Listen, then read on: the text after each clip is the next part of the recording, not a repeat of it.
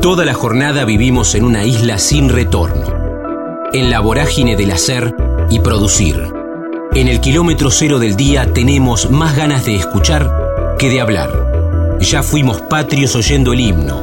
Ahora, animate a cruzar la frontera. Alejo Viola, Los Amados, El Chino, Teatro y Música. Recitó a Héctor Cagliardi en el colegio. Lanús, comunicador, guitarra, Amnistía Internacional y Abuelas de Plaza de Mayo. Giras, El Amante del Amor.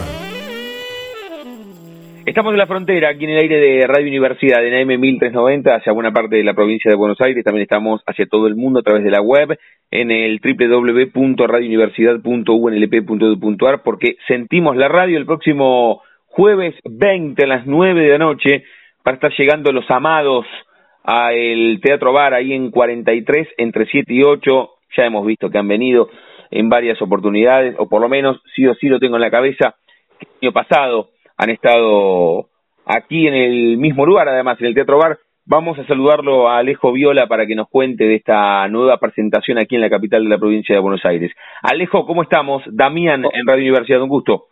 Hola Damián, buen día, ¿cómo están? ¿Cómo, andamos? ¿Bien? Acá. Bien, bárbaro, acá ensayando con los amados. Bueno, y para el próximo y, y, preparando la, la, llegada de la ciudad de La Plata, que es la, Sí, es la sí. próxima inmediata, ¿no?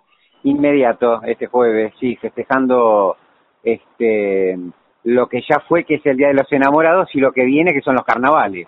Claro, en el, en el medio queda y un poco, un poco la, la, la venta de, de la fecha del jueves tiene que ver con eso, Alejo. Tal cual, fiesta, baile, este, bueno, como siempre digo, los shows de los amados hay hay mucho para ver y también mucho para bailar también, para el que tenga ganas.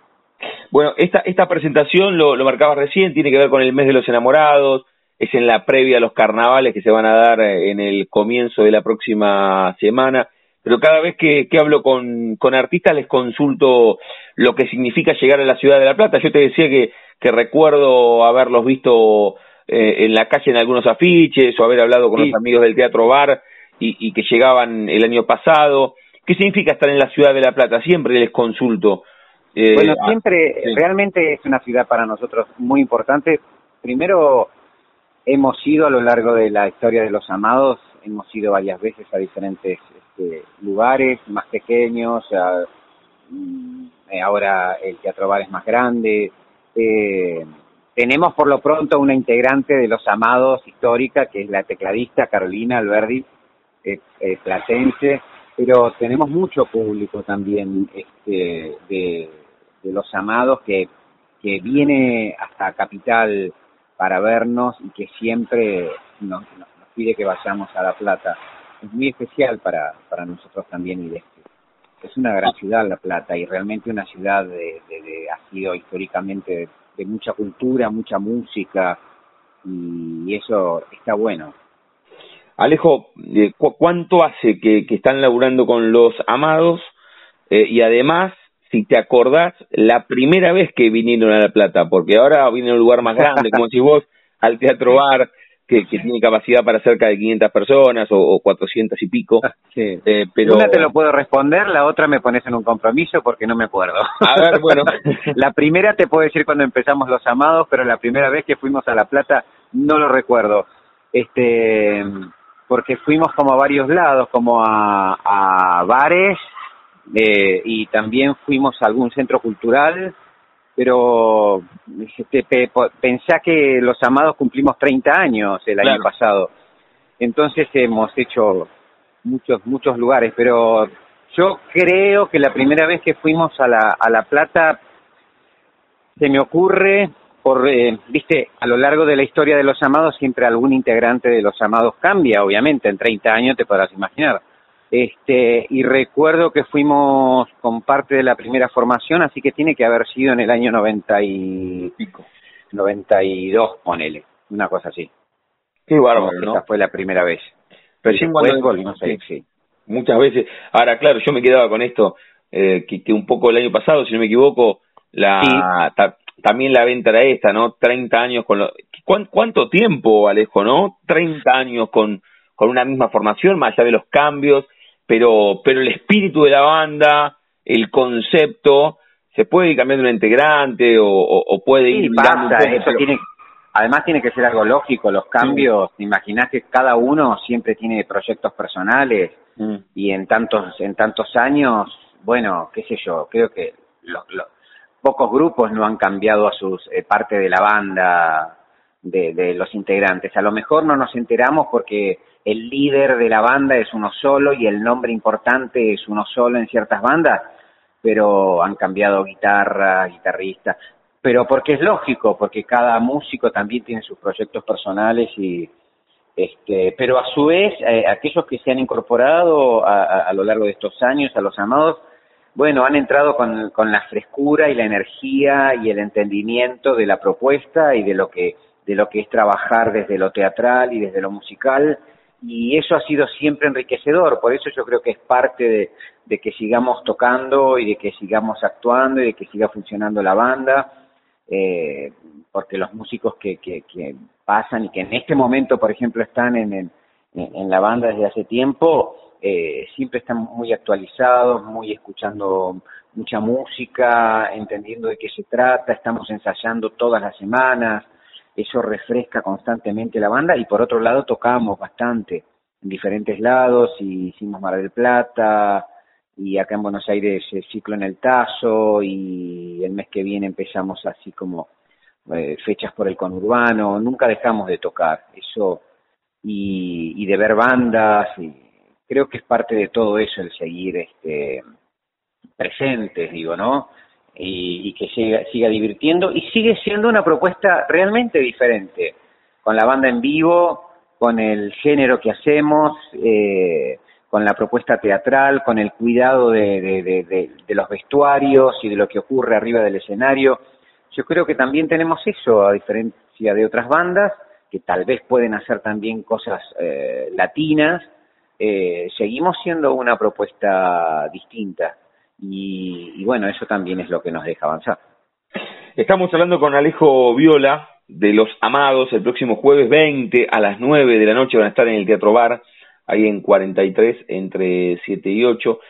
Alejo, ahora vamos a volver a la fecha del próximo jueves, pero hablamos un poco de los 30 años de Los Amados, hablaste de las ambiciones bien entendidas propias de cada uno de los artistas, de los músicos, tenés la primera foto mental, no, no en papel, que, que te vincula al arte, fue muy de pibe en tu caso, no sé, delante del espejo, o en el colegio había que hacer de Belgrano San Martín y levantaste la mano, te subiste al escenario y a partir de ahí te cautivó el arte. ¿Cómo te metiste vos en el mundo artístico?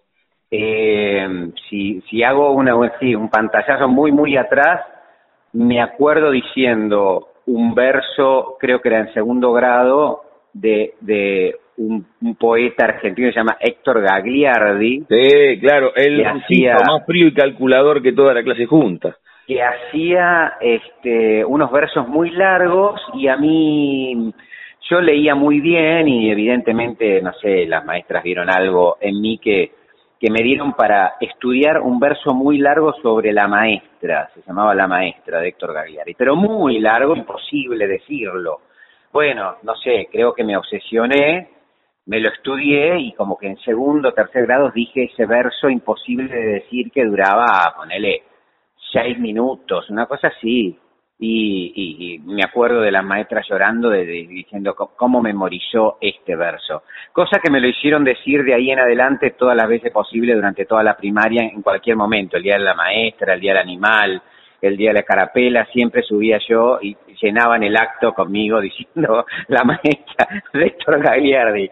Y me veo y me acuerdo, me acuerdo de hacerlo. Y por supuesto estaban todos los actos, todos los actos estaba yo y tocaba la guitarra además, así que de repente decían, uy, no preparamos nada, ¿podés tocar algo? Sí, sí, tocábamos una, una samba, una chacarera que yo supiera ahí y subíamos improvisando a los actos de la primaria. Entonces, esa es como una primera imagen que, y de ahí no, yo ya no sé cuándo, pero ya en, en, en, en el secundario ya como que lo tenía muy decidido y empecé como a estudiar en el año 80, empecé a estudiar teatro, eh, muy complicado porque vivía en Lanús, venía al centro de noche, eran, eran momentos de, del final de la dictadura, entonces estaba todo muy peligroso. Pero bueno, mi... ¿Vos sos nacido en, en Lanús, Alejo? Yo nací en Lanús, sí. Este, y viví siempre en Lanús hasta que me casé y después vine a Capital a, vivir. Pero todo, estudié en Lanús y eran eran momentos donde no era fácil, no había tren eléctrico fácilmente que llegaba a la estación, era todo salir desde allá, encima no vivía cerca de la estación, me hacía viajar eh, en varios colectivos para llegar a Capital y tomar un curso de teatro, pero para mí era una obsesión y un deseo que no, no podía dominar, enfrentándome incluso por ser menor a, mis viejos que, que, que, se enojaban conmigo porque yo, yo me venía para el centro a cualquier hora para, para tomar un, un taller de teatro, lo que sea, porque yo además estudiaba de noche en el secundario, salía tarde, bueno, era una, una situación muy compleja, pero fueron, fue ese, ese momento que, donde uno se da cuenta de que algo es irrefrenable. Mm. Yo me, me apenaba tener que enfrentarme así a mi viejo que se preocupaban, pero era irrefrenable, era igual lo voy a hacer. no lo podía, no lo podía evitar. ¿Sabes Así que, imagínate, piensa en todo eso, sí. Sabes que respondés una consulta que siempre hago, eh, que, que es si, si los artistas en el comienzo con, con la decisión que toman tuvieron el acompañamiento de la casa, primero de, primero de, de la familia inicial, de, de, de, los padres y después en todo caso de, de, de, los compañeros o compañeras de ruta que, que uno va diciendo.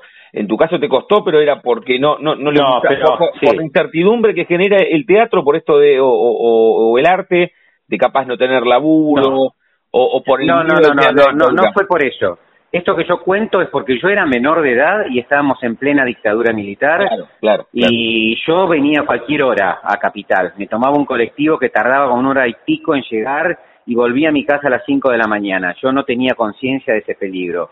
Y la tomé la conciencia precisamente estudiando teatro y viendo qué cosas improvisaban en ese momento cuando no se podía hablar de ciertas cosas se improvisaban. Y yo decía, ¿están hablando de algo que qué sé yo? Bueno, ahí fui entendiendo lo que pasaba. Iba entendiendo lo que pasaba cuando iba a estudiar a un lugar que era como un bar, precisamente, a la noche, donde se, se, trabajaban y se, se mantenía siempre la ventana y la puerta abierta para que se viera desde la calle y paraba el patrullero y quedaba un largo rato mirando para adentro. Y ahí fui descubriendo qué, qué cosas ocurrían este, más claramente. Yo ya te digo, tenía 16 o 17 años. Así que eso primero fue así, pero después yo soy licenciado en comunicación social, estudié en la universidad y no, la verdad es que no, no tuve problemas. A mi papá le gustaba mucho cantar y, eso artístico le gustaba mucho, que él no lo hubiera seguido.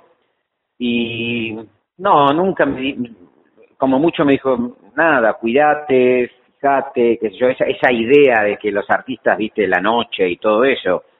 Pero no, nunca tuve un inconveniente ni nunca me dijeron que no. Y si tuvieron la incertidumbre de si iba a funcionar económicamente, yo fui siempre de carácter importante y fue igual yo quiero hacer esto. Mm. Este, entonces, y a su vez hice otras cosas, no me dediqué solo al artístico, también hice cosas que me mantuvieran económicamente nada, y después, ¿no? Después yo estoy casado hace 28 años y mi mujer es una maravilla, ¿no? Eh, ella me insistió porque yo casado ya me hacía el que, no, ahora tengo que mantener a la familia y de ella vino a mí, no me jodas.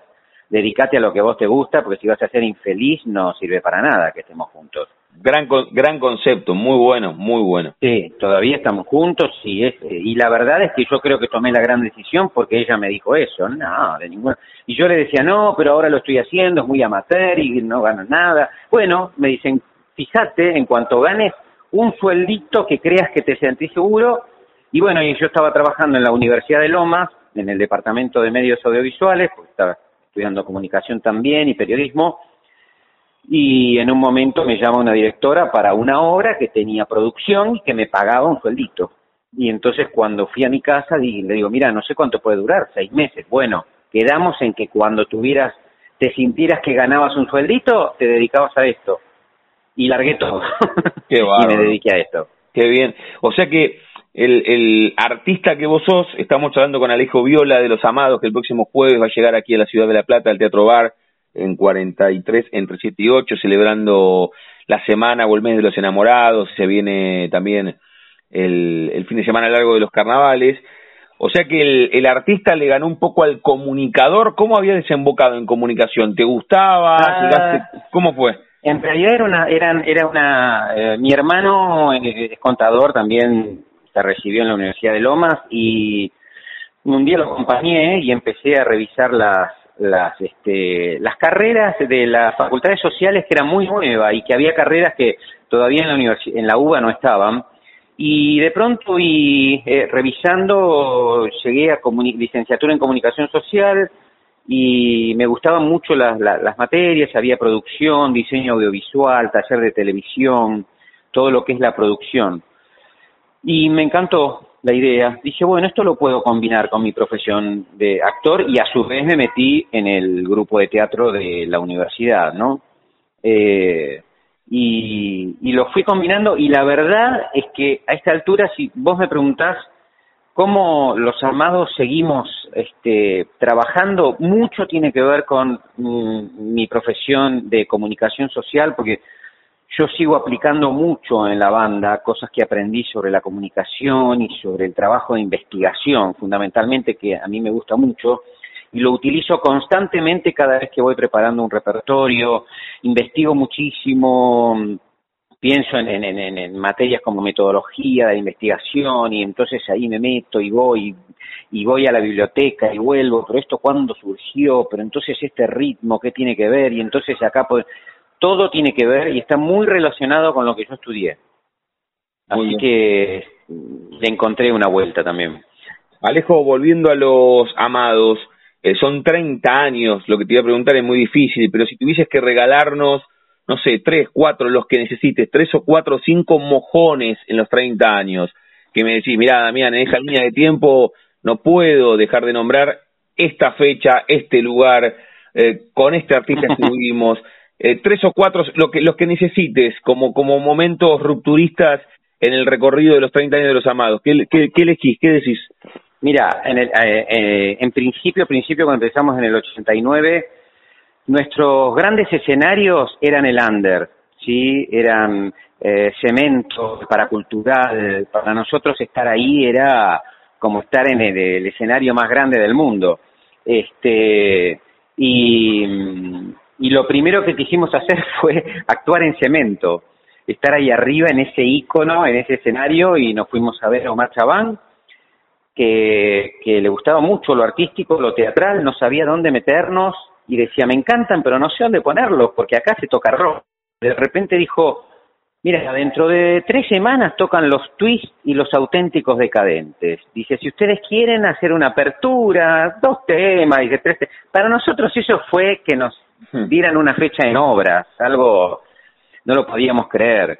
Y así fue, subimos, no podíamos creer que tocábamos en cemento, esa fue como un primer, un primer encuentro muy, muy fuerte.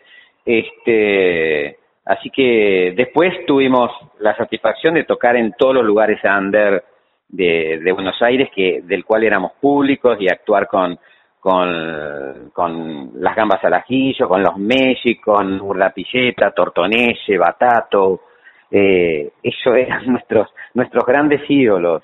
Este, y más adelante, bueno, tuvimos la satisfacción de la primera gira por Argentina, eso fue fuerte, tocar en la sensación de por primera vez salir de Buenos Aires y llegar en un micro o en un avión y llegar al teatro y armar y hacer el espectáculo y ver qué pasaba en un público que no conocíamos.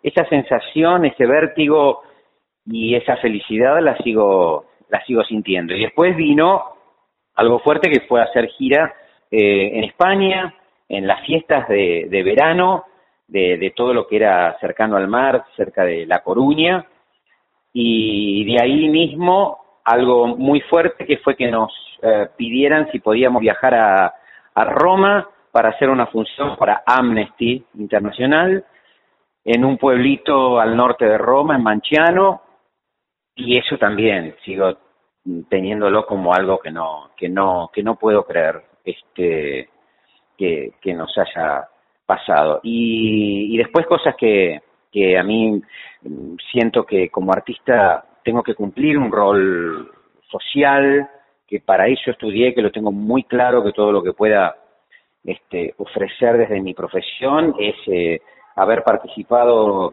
tanto en Buenos Aires como en La Plata para abuelas de Plaza de Mayo, este, que, que los amados participemos de esa obra tan increíble y ese derrotero y que llevan las abuelas tratando de encontrar a, a, los nietos desaparecidos.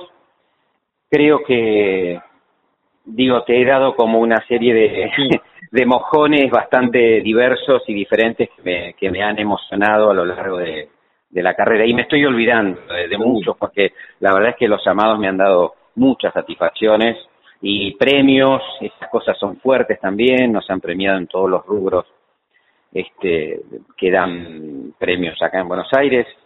Bueno, un poco de todo eso. Alejo, antes de hacerte la pregunta final y, y pedirte, ya te digo, un, tema para cerrar que encontremos en Spotify o en, o en YouTube de, de, los amados para cerrar esta charla, el, el actor más tradicional, más allá de lo que, que haces en Los Amados, eh, lo, lo seguís teniendo vivo? ¿Cómo, cómo, sí, Bien, en, el Yo estoy precisamente haciendo funciones eh, viernes, sábado y domingo. Si hay un motivo por el cual no, no de Semana La Plata es porque yo estoy haciendo temporada acá en Buenos Aires eh, en un espectáculo que se llama, el, se llama El Amante del Amor, sonetos de William Shakespeare, eh, que lo estoy haciendo acá en el Museo de Arte Español en, en la calle Juramento, en Belgrano. Eh, voy de viernes a domingo, todo el tiempo trabajo como actor fuera también de Los Amados. No, no, no, el año pasado hice teatro comercial ahí en, en el multiteatro, hice tele, este, Argentina, tierra de amor y venganza, trabajo bastante también fuera de Los Amados. Soy actor, eso la banda también lo tiene claro, ¿no? Que, que tal vez algunas cosas a veces no podemos hacer porque yo estoy tal vez metido haciendo temporada, pero bueno, es parte de mi vida también. Sí.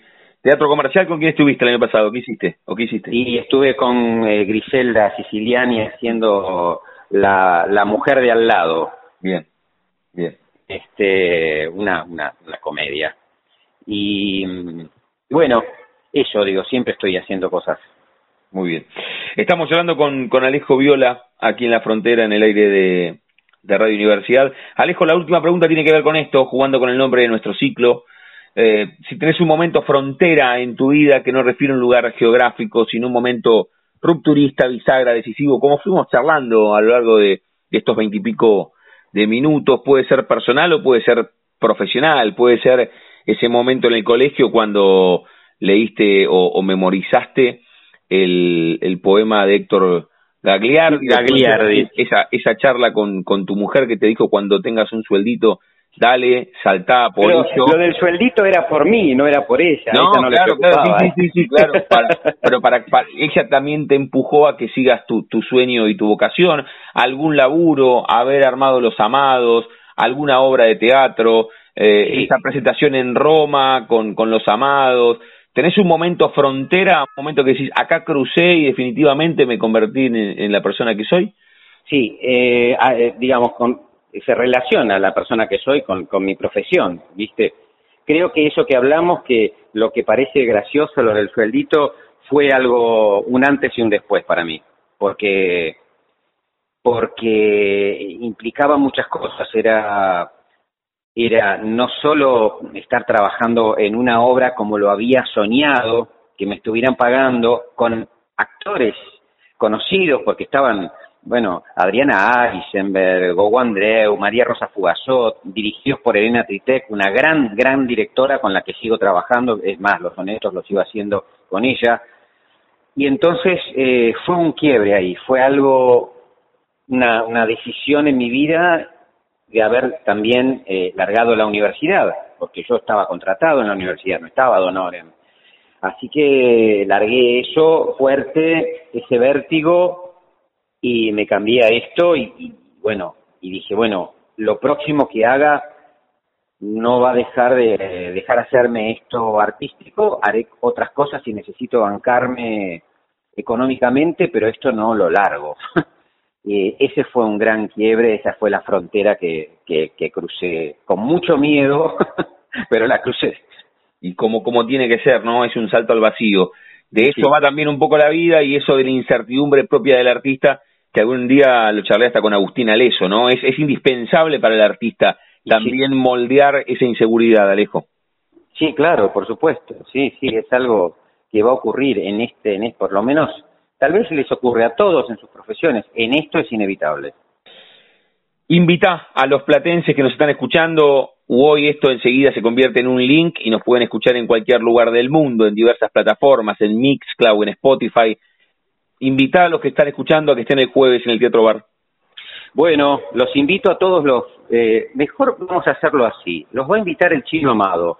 ¿Qué tal? ¿Cómo les va? Aquí estoy ya preparándome para ir a la plaza el próximo jueves a festejar el pasado día de los enamorados y el futuro carnaval, así que prepárense para disfrutar de, temas maravillosos como, como Bésame mucho, Soy lo prohibido, La pollera colorada, La mújura, para bailar, para enamorarse, vengan al Teatro Bar 21 horas y vénganse con sus mejores galas. Los espero, claro que sí. Qué bueno, qué bueno.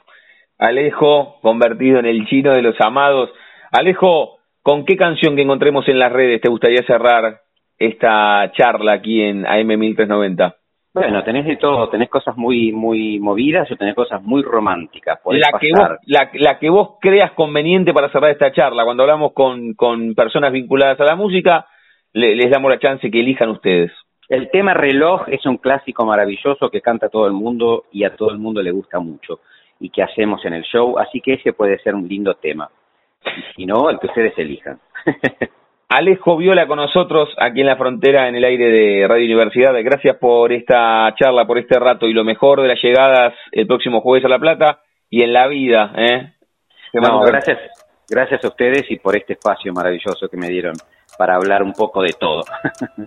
es la idea. Te mando un abrazo enorme. Abrazo, adiós. Chau, chau.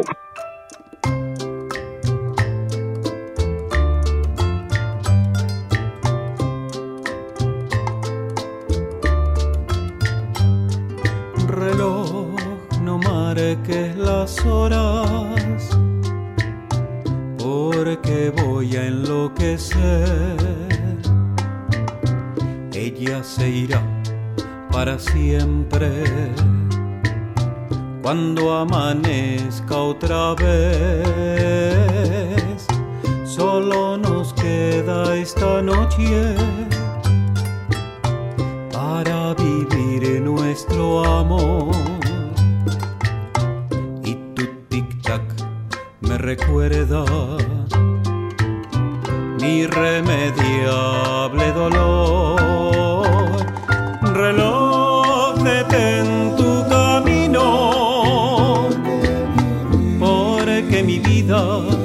Se apaga. Ella es la estrella que alumbra mi ser. Yo sin su amor no soy nada detén el tiempo en tus manos. Haz esta noche perpetua para que nunca se vaya de aquí, para que nunca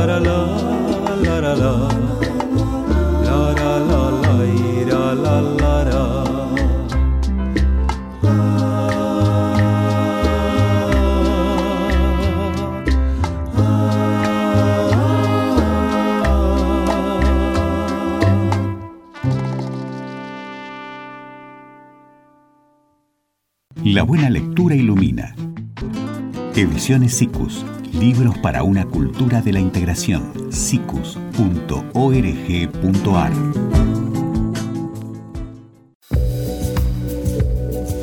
Convencidos de que cada persona tiene una historia para contar. La Frontera. Coleccionamos charlas en el aire radiofónico. William Sánchez, Luján de Cuyo, Mendoza, Bodegas, Manejar tractores, automovilismo, jaque mate y milagro mendocino, escalar el Aconcagua, exportación a China y Brasil. Estamos en la frontera, aquí en el aire de Radio Universidad, en AM 1390, hacia buena parte de la provincia de Buenos Aires, y también estamos hacia todo el mundo a través de la web en el www.radiouniversidad.unlp.edu.ar, porque sentimos la radio. Cuando digo sentimos la radio, tiene que ver con lo que sentimos justamente, valga la redundancia, nosotros, por lo que hacemos en la diaria. Creo que esta charla también tiene que ver con una persona que siente mucho lo que hace en la diaria, que nos conocimos a través de las redes sociales y que si ustedes escuchan un sonido especial es porque recién me decía, estoy en la bodega, vamos a conocer la historia de, William Sánchez y de su bodega y del vino que, que nos encontró. William, querido, ¿cómo andamos? ¿Todo tranquilo? Buenos días, Damián, ¿cómo va? ¿Todo bien? ¿Todo bien? Bueno, ahí te decía, hay como, hay como atmósfera a, a bodega, ¿estás laburando desde muy temprano? Sí, sí, estamos acá, ya empezó la temporada, la cosecha, estamos con la cosecha de las uvas blancas, que es lo que, que arranca siempre primero, así que estamos con la cosecha y elaboración de, de los vinos. Claro, porque cada, cada etapa del año tiene su, su eh, laburo propio, ¿no? A ver, si, Sí. tuvieses que, si tuvieses que dividirlo al año eh, en las etapas de laburo de la cosecha, ¿cómo, cómo es? Y tenés, claro, tenés distintas etapas, depende el, la- el tiempo de- del año. Tenés, bueno, en el otoño se arranca con la poda, que es un trabajo muy importante. Eh, después eh, se sigue con el desbrote, a medida que van saliendo los brotes de, la, de la viña, se, se hace un desbrote para que la planta tenga fuerza.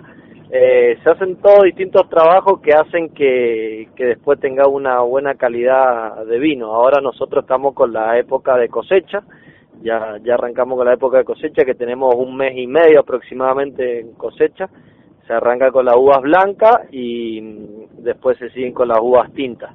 Y depende de la variedad, es el tiempo de cosecha de cada, de cada uva. Eh, la planta es muy muy natural y siempre todos los años te, te da casi exactamente el mismo día de, cosecha por cada variedad es algo increíble William, la, la bodega está en Mendoza Capital. Estamos de Mendoza capital a 50 kilómetros hacia el sur es Luján de Cuyo pertenece Luján Bien. de Cuyo la zona salió muchas veces premiada como zona número uno a nivel mundial del Malbec así que estamos en una zona muy privilegiada Muy bien. Y hablas, hablas con, con este conocimiento porque tiene que ver con, con una herencia, ¿no? Vos laburás en la cotidiana con, con tu viejo. Contanos un poco la historia de la bodega. Sí, sí, hemos estado, bueno, de generaciones, viene de la generación de mi abuelo, eh, mi viejo después fundó Bodega Sánchez porque mi abuelo era socio de una cooperativa, eh, se separa, al fallecer mi abuelo, se, se separa mi papá de esa cooperativa y crea su propia bodega, y bueno, nosotros trabajamos, eh, es una empresa familiar que trabajamos desde chico de la, en la bodega, hemos hecho de todos los trabajos que te nombré, los hemos hecho desde cosechar hasta desbrotar, de todo, así que bueno, estamos muy empapados en el tema porque lo, nos apasiona el tema del vino. William, eh, ¿cuán- ¿cuándo pasó eso? ¿Cuándo tu viejo se separa de la cooperativa que venía de generación en generación y, y funda Bodegas Sánchez? ¿Cuándo se da eso? Y eso fue aproximadamente hace 30 años atrás, que, que se separa, sigue con, solamente con viñedos y en el 2004 eh, funda Bodega Sánchez, en el 2004, así que bueno, ya vamos por el año 16 eh, de, de Bodega Sánchez. No, te lo digo, no, no desde lo, no desde lo empresarial, no desde lo comercial, sino vos tenés, ¿cuánto tenías? ¿Treinta y pico no? Eh, ¿Años? Sí. No, no, yo hoy en día tengo 30 años. Por eso, bueno, 30 años, que, que, debe haber sido todo un, un cimbronazo para bien en la familia cuando tu viejo dijo, bueno, vamos a ponerle Bodega Sánchez. ¿Te acordás lo que pasó en tu casa? Eh, no, fue algo, mi papá es alguien muy que, que para adelante y a veces hace cosas que ni te enterás, te enterás después cuando ya están creadas, eh, pero empezamos con un, un proyecto bastante chico, en realidad un galpón que se remodeló y se pusieron eh, tanques, eh, aproximadamente habían 300 mil litros de vino y bueno, después en el 2015 creo una bodega más grande que hoy en día eh, la capacidad es de un millón quinientos mil Así que nada, vamos eh, de a poco, como todo em, emprendimiento familiar, creciendo a, paso firme pero lento. Estamos charlando con William Sánchez aquí en la frontera, en el aire de Radio Universidad. Nos trasladamos con el teléfono rumbo a Mendoza. Ahí está la bodega familiar en la zona de Luján de Cuyo y nos conocimos, decía, a través de las redes sociales porque ellos eh, fabrican eh, desde, desde el comienzo un, vino que se llama Jaque Mate, ahí en, en relación directa con, con el nombre de nuestro programa de tele aquí en la capital de la provincia eh, de Buenos Aires. Eh, ¿Desde cuándo vos, William, laburando en la familia? ¿Dijiste desde siempre? O sea, ¿qué tenías? ¿Pocos años y, y, tu viejo te, te, te, mandó a laburar cuando eras chico? ¿Cómo es desde, ¿Te acordás bien? ¿Te acordás bien cuándo empezaste a laburar vos? Sí, sí, de, lo, de los 14 íbamos a la escuela a la escuela secundaria de noche y en el día veníamos a la, a la finca, así que a, andar arriba los tractores, se, empezó a bajar unos campos, un, de una finca que compraron y que es donde hoy en día están plantados los viñedos, eso fue todo todo bajado por mi hermano y yo y hemos estado siempre involucrados toda la, toda la familia trabajando en conjunto. Bien, bien. ¿Y tenés no, no ya el primer laburo, sino mentalmente la primera foto, no en papel, la primera foto que vos decís, sí, acá empecé a disfrutar. Porque capaz cuando tenías 14 te mandaba tu viejo y lo voy a decir directamente como decimos acá, te rompía un poco las bolas, ¿no? Che, tengo que ir de noche, más allá de ayudar a la familia, a la empresa familiar, pero tenías que meterle mucho cuando tal vez tenías ganas de, patear con los amigos en, en, el potrero. La primera foto que decís, che, esto me gusta, empecé a disfrutarlo, más allá de lo comercial, el amor que ustedes tienen por, por los vinos que hacen. ¿Tenés ese momento donde haces el clic y empezás a disfrutar?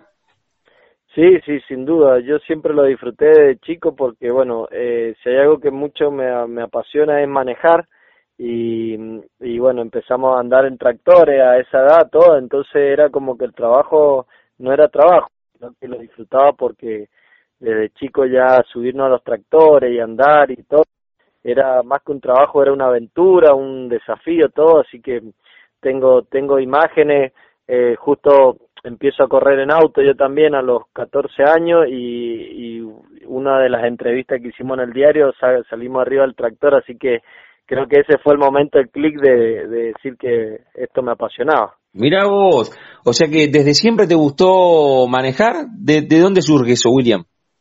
Y eh, de, de, mi papá también, de él eh, también corría y sí, siempre acá en, en el campo lo bueno que eh, son caminos de tierra, a veces que tenés para andar 10 kilómetros por camino de tierra, que no tenés policía, no tenés nada, entonces aprovechaba a empezar a manejar desde muy chico. Bien, ¿y dónde, dónde corriste o si lo seguís haciendo? ¿Lo seguís haciendo o no? Y está, eh, empezamos corriendo en Mendoza, después saltamos al, salimos campeón de ahí, saltamos al zonal cuyano, que es Mendoza, San Juan y San Luis, eh, salimos campeón de ahí y, saltamos al nacional.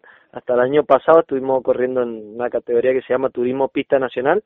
Eh, y bueno, este año no, no hemos arrancado, no este año creo que vamos a parar con el tema automovilismo y pero siempre están las ganas. Mira vos sabés que acá siempre hay una consulta en, en este caso el tipo vinculado a la bodega la empresa familiar ese contacto directo con, con la familia a quién le había ganado pero en tu caso no sé si le ganó el empresario eh, que se encarga eh, a la bodega al que corre autos, porque lo, los haces con, los haces convivir vos, pero, pero te, te, te, te, apasiona también el tema del automovilismo. Sí, sin duda, sí, sí, el, el automovilismo es una pasión. eh, que va muy de la mano con el vino. Nosotros no son son las dos cosas que nos apasionan, trabajar en, el mundo del vino y como hobby el, el automovilismo. Muy bien, muy bien. Y, y también lo hiciste de muy chico porque dijiste la primera entrevista, o sea, este año no sabes si, si seguís, pero pero corriste en el Zonal Cuyano, pasaste al Nacional, eh, ¿desde muy pibe también el automovilismo? Sí, desde los, de los 14 años. De los 14 ah. años empezamos con el automovilismo. O sea, a los 14 las dos cosas empezaste. Sí, sí, sí. Empezamos con el automovilismo y, ya manejábamos tractor en la, en la finca. Qué bien, qué bien, qué bien. O sea que, pero lo, primero que manejaste fue un auto o un tractor? No, un tractor. Un tractor. El tractor empezamos primero. El tractor, la camioneta primero, que es la camioneta para entrar por los caminos de tierra a la, a la finca y después saltamos al tractor y del tractor seguimos con los autos y, y hacíamos las dos cosas. Nos, no, nos explicaste bien, estamos hablando con, con William Sánchez aquí en la frontera, en el aire de, Radio Universidad, nos contaste en el comienzo un poco las etapas del año, de, de cómo se laburan, de cómo se trabajan los vinos hasta llegar a, a, las mesas de los, de los argentinos, o en todo caso, ¿ustedes también exportan, William, para afuera no? Sí, estamos, estamos exportando a Brasil y a, mm, y a China. Estamos, estamos exportando a esos dos países. Eh, es más, ahora el domingo viajamos, viajo también de nuevo a Brasil, pues estamos bastante enfocados en, ese mercado. Bien, bien, perfecto. Te decía, ¿cómo, ¿cómo, es el día a día entre el laburo y, y justamente eso? Que, que ustedes, al ser una empresa familiar, tienen que hacer las dos cosas, tienen que laburar, pero también tienen que encargarse de la cuestión de hablar con, con los brasileños, con los chinos? ¿Cómo te llevas en la cotidiana? ¿Cómo, es tu laburo cotidiano? Nos contaste cómo era lo que hacías a los 14. ¿Hoy qué haces en, en la día a día? Eh, hoy en día, bueno, la, en la empresa yo estoy en la parte encargado de la parte comercial, en la parte de ventas. Mm. Eh, manejo todo lo, lo, que es el mercado interno, bueno, Brasil y China. Eh, disfrutando de eso, de, de degustaciones, estamos en distintos eventos y bueno, en el nacional eh, a veces me toca viajar, he conocido, gracias al vino, he conocido toda Argentina porque hemos viajado en cada provincia tratando de buscar un distintos distribuidores y, y lo que es Brasil también he, viajado bastante a Brasil con el tema lo mismo. Y bueno, en China también volví desde China hace dos meses atrás, así que la, yo estoy encargado de ese sector, después está mi hermana que está encargada en la parte administrativa, eh, todo lo que es facturación, pagos, y bueno, mi papá que es la cabeza de todo, mm. pero él más, más encargado en la parte de, de los viñedos y la elaboración de vino. Eh, así que bueno, estamos un poquito repartidos entre todo, bueno, además con toda la gente que trabaja para la bodega. Sí, por supuesto. Ahora, nos contaste recién que a los 14 empezaste a laburar, a los 14 no, no podías tomar demasiado, demasiado vino. ¿En qué momento también empezaste a disfrutar esto de probar el vino, de buscar un vino de calidad, de más allá de que vos estás en, la parte de venta, al ser un emprendimiento familiar, lo deben charlar cuando se juntan a comer un asado, che, eh, me, gustó más esta partida, o, busquemos alguna alternativa. ¿Se da esa charla cuando se juntan con la familia? Sí, siempre, siempre es inevitable de hablar del tema de vino. En la bodega hay veces que son las siete y media, ocho de la mañana, estás, estás probando vino, viendo cómo evolucionan en los tanques y nos gusta mucho comprar de distintas marcas y ver dónde uno está parado y, y ver también lo que hacen las otras bodegas. Así que mm, no, no, nos apasiona realmente y edad mía, yo empecé con el tema vino a ser un poquito más exigente a partir de los 26, 27 años. Eh, 26, 27 años ya empezábamos a, a ponernos un poco más fino con el paladar. Mm. Eh, antes de eso era como que no estábamos en el mundo del vino y, y no a veces no distinguía entre un vino de, de mejor calidad o de peor, ¿no es cierto? Mm. Eh, William, a ver si, si está bien como como lo presento, como lo digo, eh, ahí en la, en la bodega que hace un rato le pusiste número de, de cuánto producen en el año y, todo ese salto cualitativo de salir de ese primer galpón de tu viejo a, a proyectar una, una empresa eh, mucho más moderna. Eh, ¿Cuántos vinos fabrican ustedes? No en cantidad, sino en cuanto a etiquetas. Eh, además del vino que, nos encontró, que fue Jaque Mate, ¿qué otros vinos hacen? En, marca tenemos Jaque Mate y Milagro Mendocino. Son dos marcas que tenemos y ahora estamos creando una tercera marca. Y dentro de esas dos marcas tenemos distintas variedades de vinos, distintos eh, también tenemos regalería, en total tenemos 18, 18 productos a la venta, entre las distintas variedades, tuchería que tenemos. Eh, pero marcas de vino son dos eh, y ahora estamos creando una tercera.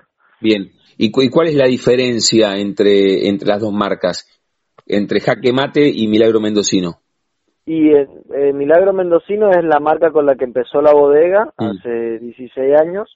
Es una etiqueta más tradicional apuntado a un público más tradicional y jaque mate es una etiqueta moderna con un nombre moderno que es una frase ganadora del ajedrez que cualquier persona la, conoce y una etiqueta moderna eh, para otro segmento de público. Tenemos apuntado al, al segmento de la gente más tradicional y la gente más moderna. Bien bien. Y, y la tercera marca apunta a que vieron otro nicho en el cual puede ingresar, que, vendría a ser que un, grupo, sin que me digas el nombre de la marca, que tal, que, tal vez todavía no la tengan o, no la dieron a conocer, pero que, que hay, hay un nicho donde meter una tercera marca.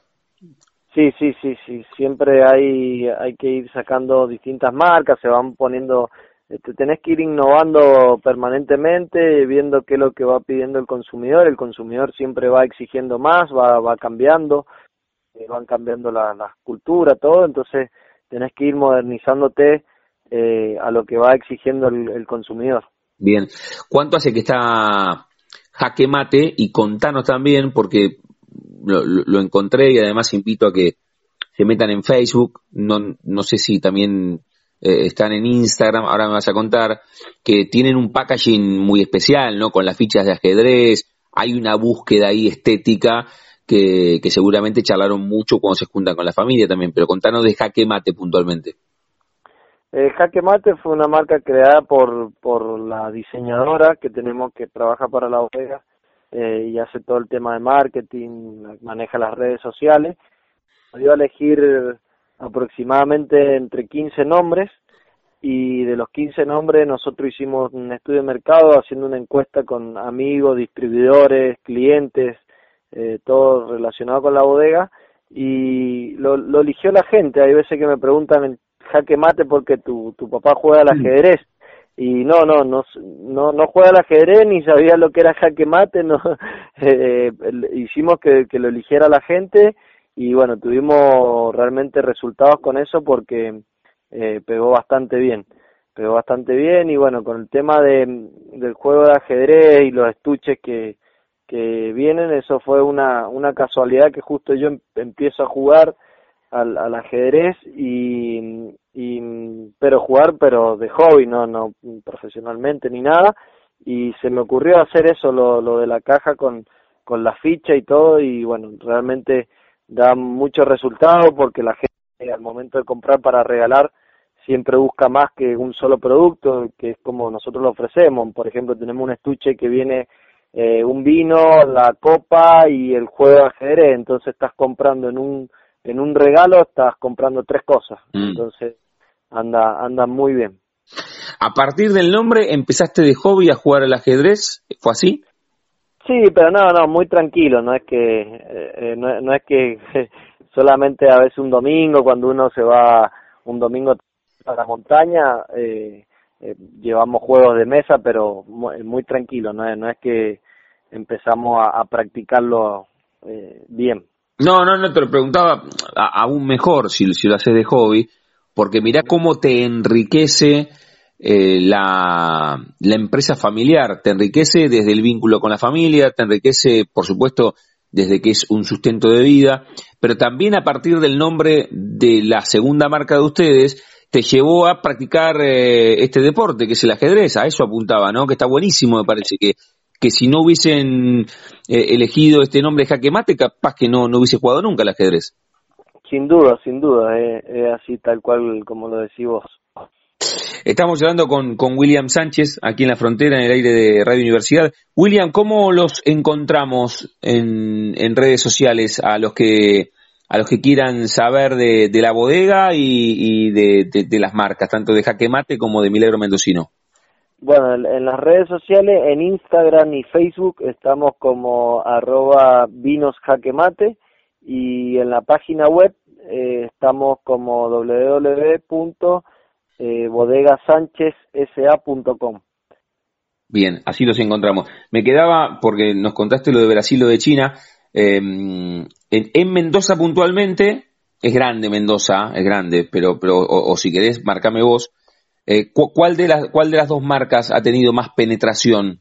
Eh, ¿Milagro Mendocino o ahora eh, Jaque Mate? No, eh, hoy en día en todo lo que es el mercado interno y afuera ha tenido mucho más penetración jaque mate mm. eh, por una cuestión de, de, imagen, de nombre. A la gente lo, lo, le ha llamado muchísimo más la atención que, que Milagro Mendocino. Bueno, que debe, debe estar celosa, ¿no? La marca Milagro Mendocino eh, debe... Sí. ¿O no? Está, está un poco celosa, eh, más siendo que ella fue la la fundadora, la primera marca con la, con la que arrancamos, pero bueno, eh, como te digo, el público se va modernizando, va pidiendo cosas nuevas y, va, pasando eso. William, antes de, que otra vez eh, marques cómo, los pueden encontrar en las redes y, que, que, responden ustedes cualquier consulta y ver lo que ustedes hacen, tanto con Milagro Mendocino o puntualmente hoy con la nave insignia que es eh, jaque mate, este, este vino que además decías vos, tiene un packaging especial y, y en, en, en, algunas, en algunas ocasiones hasta se puede regalar con, con un estuche que viene con una copa y con el juego.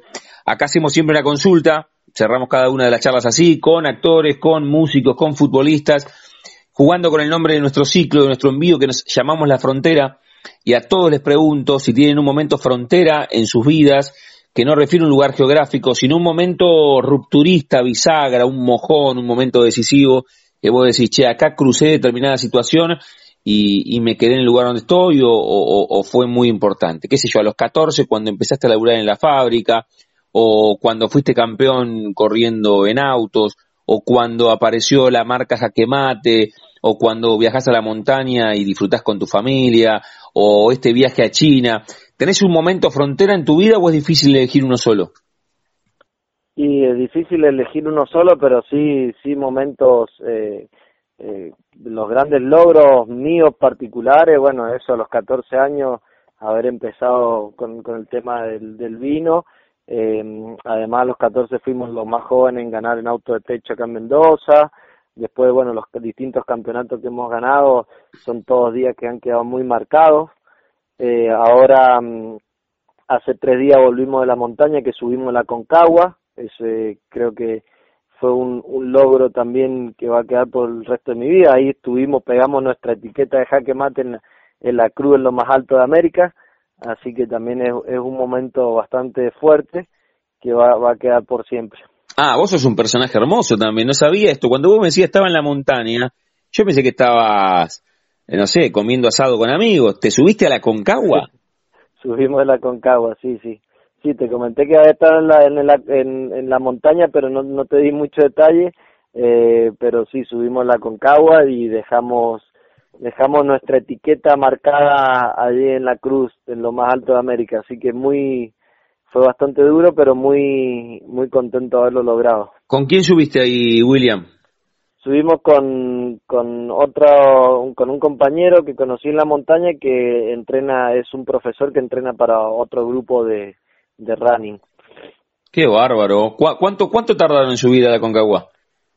Y entre ir y volver fueron siete días, eh, siete días, pero bueno, en, en realidad eso es un plan muy rápido porque lo, por lo general demoran 15 días eh, en hacer esa, esa excursión porque lleva mucho tiempo de, de aclimatación a, a, medida que vas subiendo eh, más metros de altura tenés que ir, quedarte uno o dos días hasta que el cuerpo se va acomodando, aclimatando e ir subiendo y así sucesivamente de campamento a campamento. Pero bueno, nosotros como ya estábamos haciendo bastante montaña y entrenando, eh, todos los fines de semana pudimos hacerlo en un plan más rápido. qué experiencia, ¿no? Cuando, cuando llegaste. No, una alegría terrible estar, estar allá arriba, más que se hace muy duro, se hace muy duro, son, está a temperatura de menos 20 grados bajo cero y los últimos, para hacer los últimos 400 metros hemos aproximadamente entre 3 y 4 horas para hacer 400 metros, que son cuatro cuadras, hmm. es increíble lo despacio que vas y, y la falta de oxígeno que hay. La charla con William Sánchez, aquí en la frontera, en el aire de Radio Universidad de Bodegas Sánchez, ahí en Luján de Cuyo, en la encantadora Mendoza. Reitera, William, ¿cómo los podemos encontrar en las redes? Y ojalá eh, mandan vino para, eh, o sea, hablaba del mercado de Brasil y China, eh, puntos en la Argentina donde más se consume lo que ustedes hacen. Y donde más está, estamos vendiendo es en Santa Fe, bueno, en Buenos Aires, estamos en el sur, estamos en Misiones, en Misiones se vende bastante bien también por el tema de que cruza mucho turista a comprar vinos a Argentina, porque bueno, debido a que la, la moneda de nosotros no vale mucho, eh, cruzan de, de, Brasil o de Paraguay a, comprar y lo pasan para el otro lado, así que se, se vende bastante bien en, lo que es en el norte de Brasil, bueno, Santa Fe, Buenos Aires, algo en Córdoba, acá en Mendoza se vende bien, eh, en el sur, Comodoro Rivadavia, eh, hasta Tierra del Fuego estamos estamos vendiendo, así que tenemos en, casi todo el país. Muy bien, reiteremos, en Instagram como Vinos Jaque Mate, ¿no? ¿Estamos bien? Sí, sí, como Vinos Jaque Mate en Instagram y en Facebook. Y en Facebook. ¿Y la página dijiste? La página es www.bodegasanchezsa.com. William, gracias por, por este rato y por eh, enseguida haber eh, respondido y ojalá que sea un año formidable para todos. Te mando un abrazo enorme y gracias por esta charla y por contarnos parte de la historia de Bodega Sánchez, la historia de la familia y también tu relación con el deporte, con el automovilismo y con esto de haber subido a la Concagua. Bueno, muchísimas gracias Damián por, por tenerlo en cuenta, así que bueno, un saludo a toda la audiencia. Chau, chau. Chao. Pasaporte en mano, noctámbulos con la radio abajo de la almohada equilibristas entre el ayer y la ilusión de mañana. Somos La Frontera. Idea y conducción, Damián Zárate. Idea y colaboraciones, Julián Álvarez. Producción de notas, Puma Gaspari. Edición y postproducción, Juan de Vega. Idea sonora, voz y edición, Diego Carrera. Voz artística, Pablo Dupuy.